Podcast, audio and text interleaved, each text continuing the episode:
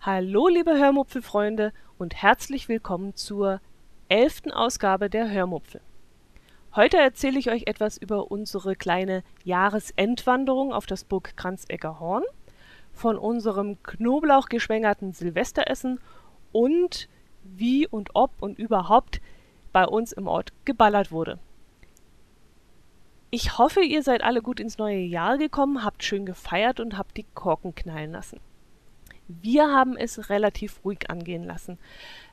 Halt. Halt, Moment, ich muss mich, ich muss mich erst bedanken. Lieber Potthorst, vielen, vielen, vielen lieben Dank für deine netten Grüße in deinem Podcast. Ich hätte vor Schreck beinahe die Eier fallen lassen. Also die, die ich war gerade beim Soßen machen, beim Silvester Fondue Soßen machen und habe dann nebenbei deine Podcast-Folge gehört, Tschüss 2013. Und äh, da habe ich dann deine Grüße gehört und ich habe vor lauter Schreck ja wirklich, ja, beinahe die Eier fallen lassen. Ich wünsche dir und deiner Familie wirklich alles, alles, alles Liebe und alles Gute fürs Jahr 2014. Und ich freue mich schon riesig auf viele weitere Folgen deines kurzweiligen Podcasts. Ja, und weil wir gerade dabei sind, möchte ich euch, liebe Hörmupfelfreunde, den Podhorst mal kurz vorstellen. Potthorst oder richtiger gesagt der Ingo aus Berlin ist nämlich der Mann, mit dem ich jetzt schon seit mehreren Wochen frühstücke. Also jeden Morgen mm, circa zehn Minuten lang. Mal ein bisschen länger und mal ein bisschen kürzer. Ja, das Gute an Horst ist, dass man ihn auch leiser stellen kann, wenn er mal arg krawallig wird. Und äh, das passiert zwar selten, nur manchmal aber ich bin ein bekennender Morgenmuffel und wenn es dann äh, morgen gleich so laut und krawallig zugeht, dann kann man ihn auch mal ein bisschen leiser stellen. Und äh, ja, der, der Potthorst, der unterhält mich tagtäglich mit angenehmen, kurzen, circa zehnminütigen Folgen, in denen er über sein Leben in Berlin-Spandau erzählt und über, über, ja, einfach nur über sein Leben und was er so tagtäglich erlebt und er kann wirklich wunderbar anschaulich erzählen. Und äh, wenn er so spricht, dann äh, sehe ich die Dinge so vor meinem geistigen Auge vorbeiziehen und ich muss auch so oft herzhaft und laut loslachen und da be beginnt mein Tag doch dann gleich ganz anders. Ja, wenn er zum Beispiel so von Slow-Motion-Müllmännern erzählt oder von Kindergeburtstagen mit, mit Fischstäbchen und Bälleburg in einem Möbelhaus. Ich kann euch diesen kurzweiligen, lustigen Podcast wirklich nur ans Herz legen. Und wie gesagt, naja, ich, ich jetzt bitte nicht böse sein, Ingo, aber ich kenne da so den einen oder anderen Hörer, der deinen Podcast beim Reinhören, beim ersten Reinhören etwas zu mm, deftig fand. Aber, liebe Hörmupfelhörer, ich kann euch beruhigen. Ich habe auch fünf bis sechs Folgen gebraucht, bis ich mich an die derbe Berliner Schnauze gewöhnt hatte. Aber jetzt kann ich wirklich nicht mehr ohne den Post Podhorst. Und ähm, er hat so viel Hinterhofscharme und auch spitzfindigen Humor. Und das muss man sich einfach mal angehört haben. Und ich schwöre euch, wenn ihr da mal reingehört habt und mal ein paar Folgen angehört habt, dann abonniert ihr den sofort. Und äh, ja, absolute Suchtgefahr besteht da. Oh, da fällt mir noch etwas ein. Ähm, beim Jörn möchte ich mich für seine lieben Kommentare bedanken. Er antwortete unter anderem auf meine Frage, wo es denn in Hamburg die besten Fischbrötchen gibt.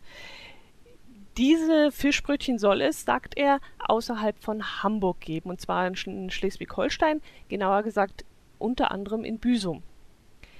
Und in Büsum waren wir im Herbst 2012. Dass es dort das beste Fischbrötchen aller Zeiten geben soll, das habe ich jetzt nicht mitbekommen, Allerdings habe ich das beste Fischgericht aller Zeiten gegessen. Und zwar in, nein, nicht im Gosch. Da ist es zwar auch ganz gut, aber da, da ist es immer sehr hektisch und ungemütlich. Wir waren mh, mm, etwas außerhalb in, hm, wie hieß das, Westerdeichstrich. Westerdeichstrich. Und da gibt es die, oh, hoffentlich spreche ich das jetzt richtig aus, Stintecker Stuf. Habe ich das jetzt richtig ausgesprochen? Äh, ja, ähm, da haben wir hervorragend gegessen. Und da konnte man nicht nur Fisch essen, sondern auch ein ganz vorzügliches Lamm.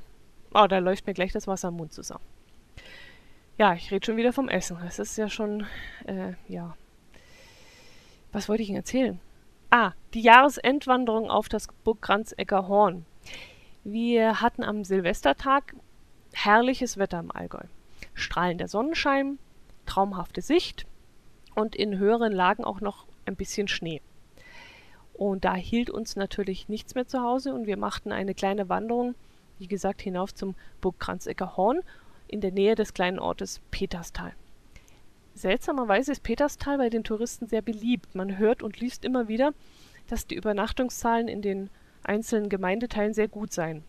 Ich persönlich, hm, naja, würde mir jetzt in ja, wahrscheinlich einen anderen Ort aussuchen, wenn ich im Allgäu Urlaub machen würde. Apropos, habt ihr zufällig am Neujahrstag das Traumschiff angeschaut? Da haben sich drei Frauen, die eigentlich immer einmal im Jahr drei Tage im Allgäu Urlaub machen, dazu entschieden, dieses Mal eine dreiwöchige Schiffskreuzfahrt zu machen. Naja, wenn sich mir die Frage stellen würde, drei Tage Allgäu oder drei Wochen Kreuzfahrt, die Entscheidung wäre relativ klar, denke ich mal. Umgekehrt schon nicht mehr ganz so klar. Bevor ich drei Tage aufs Schiff gehe, würde ich lieber drei Wochen Urlaub im Allgäu machen. Und das ist ganz egal, ob ich jetzt hier schon lebe oder, oder gerade weil ich lebe, denn ich weiß ja, wie schön es hier ist. Und drei Wochen Urlaub in einem der vielen schönen Allgäuer Hotels, pff, ja, hätte ich nichts einzuwenden. Äh, jetzt bin ich schon wieder abgeschweift, gell? Ich wollte ja vom, ja genau, von unserer kleinen Wanderung aufs Burg Horn. Es ist wirklich eine ganz kleine Wanderung gewesen, nur circa 200 Höhenmeter. Aber bei dem herrlichen Wetter war das eine ganz tolle Sache. Zuerst ging es eine schmale geteerte Straße hinauf, dann bogen wir auf einen Waldweg ab. Der führte dann ziemlich steil über Stock und Stein und Wurzeln bis hinauf zum Gipfelkreuz. Ich liebe ja solche Wege, also die so über weichen Waldboden führen und äh, wo man auch zwischendrin mal einen größeren Schritt machen muss, um über irgendeinen Felsen oder über eine Wurzel zu steigen. Und äh, trotz meiner Winterschuhe bin ich auf diesem, auf dem nadelbedeckten Boden öfters mal ins Rutschen gekommen und vielleicht waren die vom Nachtfrost noch feucht. Ich weiß es jetzt nicht. Aber trotzdem, nichtsdestotrotz, es war eine ganz tolle Wanderung. Und äh, ja, auf dem Weg hinauf hat die Landjugend der Gemeinde Peterstal eine Art Schnitzeljagd ähm, gelegt. Auf selbst gemalten und selbstgeschriebenen Holzschildern haben sie Fragen zur Gemeinde gestellt. Unter anderem hatten sie auf eine Tafel drei Wappen gemalt und gefragt, welches denn nun zu Peterstal gehört. Ich hätte das jetzt nicht gewusst, ganz ehrlich. Die Fragen waren schon teilweise recht schwierig, aber ja, der Weg wurde so angenehm verkürzt. Oder besser gesagt versüßt. Man war immer ein bisschen abgelenkt und konnte immer mal wieder stehen bleiben und durchschnaufen und die Tafeln lesen. Oben am Kreuz hat man dann zwar keinen Rundumblick, da der hohe Wald drumherum den Blick versperrt, aber wir haben dort auf einer Holzbank Platz genommen und die warmen Sonnenstrahlen genossen. Ja, es war schon fast frühlingshaft und äh, man könnte da schon Lust kriegen, dass jetzt der Frühling kommt, aber das äh, wird wohl so nicht sein. Außerdem habe ich so ein bisschen die Befürchtung, so war es jedenfalls in den letzten Jahren, wenn der Winter sich nicht richtig austoben kann, dann kommt es im Sommer nochmal richtig dicke. Und letztes Jahr zum Beispiel hat es sehr, sehr lange bei uns geregnet. Und ich habe dann immer gesagt, Leute, bleibt mal in der Ruhe. Dafür kriegen wir einen herrlichen Sommer. Und so war es dann auch. Ja, am Silvesternachmittag äh, sind wir dann relativ früh wieder zurück nach Hause. Wir waren auch recht, äh, ja, durch die frische und kalte Luft waren wir schon recht müde geworden. Und wir haben dann am späten Nachmittag, frühen Abend unser Fondue gemacht. Einmal im Jahr wird also dieses Fondue-Besteck ausgepackt, entweder zu Weihnachten oder zu Silvester und dieses Jahr war es also zu Silvester. Wir nehmen übrigens immer Putenfleisch dafür. Das ist uns lieber als Schwein oder Rind. Ich weiß gar nicht, was nimmt man üblicherweise für Fondue? Also wir nehmen, wir nehmen immer Pute. Und wir haben 400 50 Gramm für zwei Personen gekauft und zusammen mit einem großen französischen Weißbrot und drei verschiedenen Soßen sind wir dann auch pumpersatt geworden. Wir nehmen übrigens immer Gemüsebrühe, um das Fleisch zu garen. Manche mögen ja lieber Öl, aber das, ähm, ja, das mögen wir nicht so, das spritzt uns zu sehr. Und außerdem mag ich diesen bisschen salzigen Geschmack von der Brühe lieber als das von dem Öl. Die Soßen, ich habe Knoblauch-Eisoße gemacht. Hm, das waren übrigens die beiden Eier, lieber Ingo, die ich da gebraucht habe. Äh, dazu nehme ich dann immer Mayonnaise, zwei hartgekochte Eier, zwei Knoblauchzehen. Die Eier schneide ich in ganz kleine Stückchen. Je kleiner, desto besser. Dann kann man sie nämlich besser mit dem Weißbrot dippen. Wer möchte, kann das feste Eigelb vorher rausnehmen und zerdrücken und gleich mit einem Esslöffel Wasser und mit etwas Mayonnaise verrühren. Das Eiweiß wird aber auf jeden Fall in kleine Stücke geschnitten und zum Schluss mit dem zerdrückten Knoblauch und mit der Mayonnaise verrührt. Wer, ja, etwas Salz muss da noch ran. Hm, Wer es möchte, ja, Pfeffer mache ich da eigentlich nicht ran. Das, da, der Knoblauch ist immer scharf genug, das, das braucht es dann eigentlich nicht. Jo, dann mache ich immer noch eine Cocktailsoße und eine Curry- oder eine Senfsoße dazu. Das ist jedes Jahr anders, je nachdem, ob wir Gäste haben oder nicht.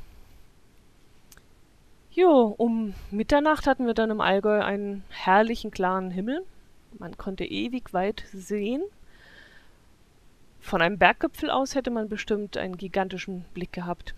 Obwohl, ähm, ich habe Silvesterfeuerwerk auch schon öfters von oben gesehen und so spektakulär finde ich das eigentlich gar nicht. Äh, wenn man nämlich auf einem Berg steht, hat man ja teilweise mehrere hundert Höhenmeter zwischen sich und dem eigentlichen Feuerwerk und da sehen die kleinen zerplatzenden Lichtpunkte eher langweilig aus, finde find ich jetzt mal. Und äh, wenn sich dann der Rauch auch noch übers Tal legt, sieht man erst recht nicht mehr allzu viel von dem Feuerwerk. Deshalb finde ich es eigentlich ganz okay, wenn man Silvester im Tal verbringt. Hattet ihr auch diese typische Silvester-Feuerwerksdiskussion? Ich finde das ja immer witzig, wie hinterher immer diskutiert wurde, ob dieses Jahr besonders viel oder besonders lang geböllert wurde. Ich habe heute ähm, getrennt voneinander mit zwei Kollegen gesprochen und beide wohnen in der gleichen Stadt. Und die eine meinte, es war ja viel, wahnsinnig viel los, hat sie gesagt. Und der andere meinte, naja, viel war ja nicht los. Also da gehen die Meinungen wirklich auseinander. Na, bei uns auf jeden Fall war der Spuk nach 15 Minuten vorbei. Wenn es überhaupt so viel war. 10 Minuten, 15 Minuten, naja, 15 Minuten waren es schon. Und äh, ich hatte jetzt das rein subjektive Empfinden, dass es wesentlich weniger war als im letzten Jahr. Tja, in diesem Sinne. Ich wünsche euch ein gesundes und glückliches Jahr 2014 und würde mich sehr freuen, wenn ihr mir auch im neuen Jahr zuhören würdet und auch reichlich kommentieren würdet. Lasst es ruhig angehen und startet gemütlich ins neue Jahr. Bis zum nächsten Mal, macht es gut. Eure Dotti. フフフフ。